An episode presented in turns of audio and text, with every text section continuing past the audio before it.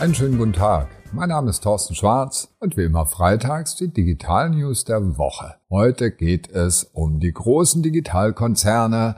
Die wollen nämlich mehr Daten von uns. Facebook steuert bald Computer mit der Armbanduhr und Google analysiert demnächst schlafende ganz ohne Kontakt und Kamera. Microsoft will ins Social Web mal wieder rein und GAFA frisst immer mehr vom Werkekuchen. Über 50 Prozent jetzt schon. Und Nintendo zum Abschluss will ein bisschen mehr von den Pokémons.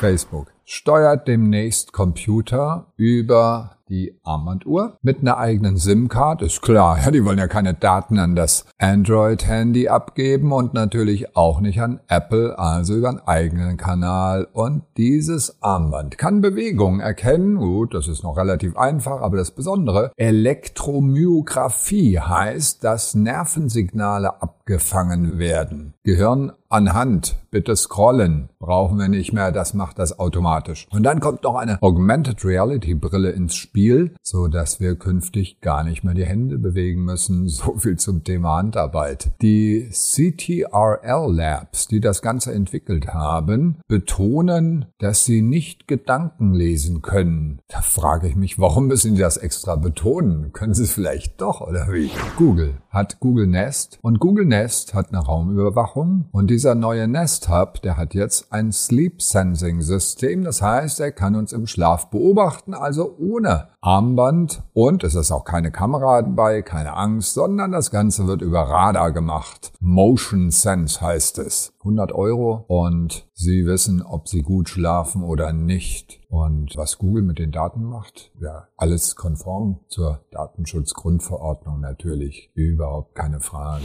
Microsoft möchte in Social Web schon immer 2011 haben die gestartet einen Dienst, der hieß Social. Kannte keiner, hat sich keiner für interessiert. Ja klar, Facebook war lustiger. Und 2017 haben sie das Ganze auch wieder dicht gemacht, nachdem sie nämlich ein Jahr vorher, 2016, LinkedIn gekauft haben und gemerkt haben, wow, ist ja klasse, so ein Social Network, was wir da alles an Daten bekriegen. Und dann haben sie zwar verzweifelt versucht, TikTok zu kaufen oder Pinterest oder was auch immer, klappte alles nicht so richtig. Aber bei Discord wird es wohl wahrscheinlich hinhauen. 10 Milliarden blättern sie auf den Tisch und dann haben sie eine Community der Gamer, aber das Ding geht immer weiter. Es sind inzwischen weit nicht nur Gamer. Da gibt's also Audio-Chats, da gibt's Video-Chats, Messenger, alles tolle Communities. Ja, Microsoft entdeckt das Internet so langsam immer mehr.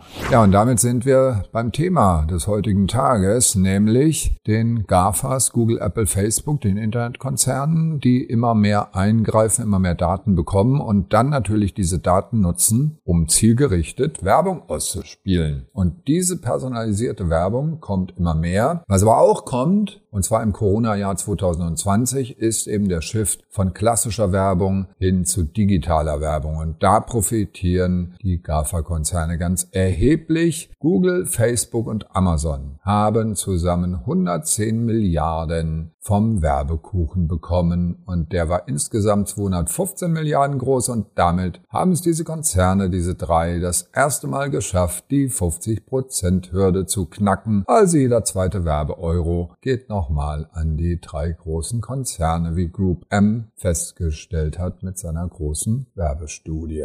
Und jetzt noch eine schöne Meldung, nämlich Nintendo. Die wollen ja so wie Microsoft auch immer wieder ins Internet, aber das ist nicht ihre Stärke, die Stärke ist die Wii, das ist ganz klar. Jetzt wollen sie sich mit Niantic zusammentun. Vor fünf Jahren ging Pokémon Go live und überall in den Parks sind die Leute rumgerannt mit ihren Handys und jetzt gibt's ein Strategiespiel, so ein Strategiepuzzle, Pikmin heißt das. Das ist von Nintendo und da wollen sie sich jetzt mit Niantic zusammentun, eine Augmented Reality Plattform aufbauen, wo ich in Echtzeit spielen kann. Na, das macht auch Spaß. Und der Spielemarkt boomt.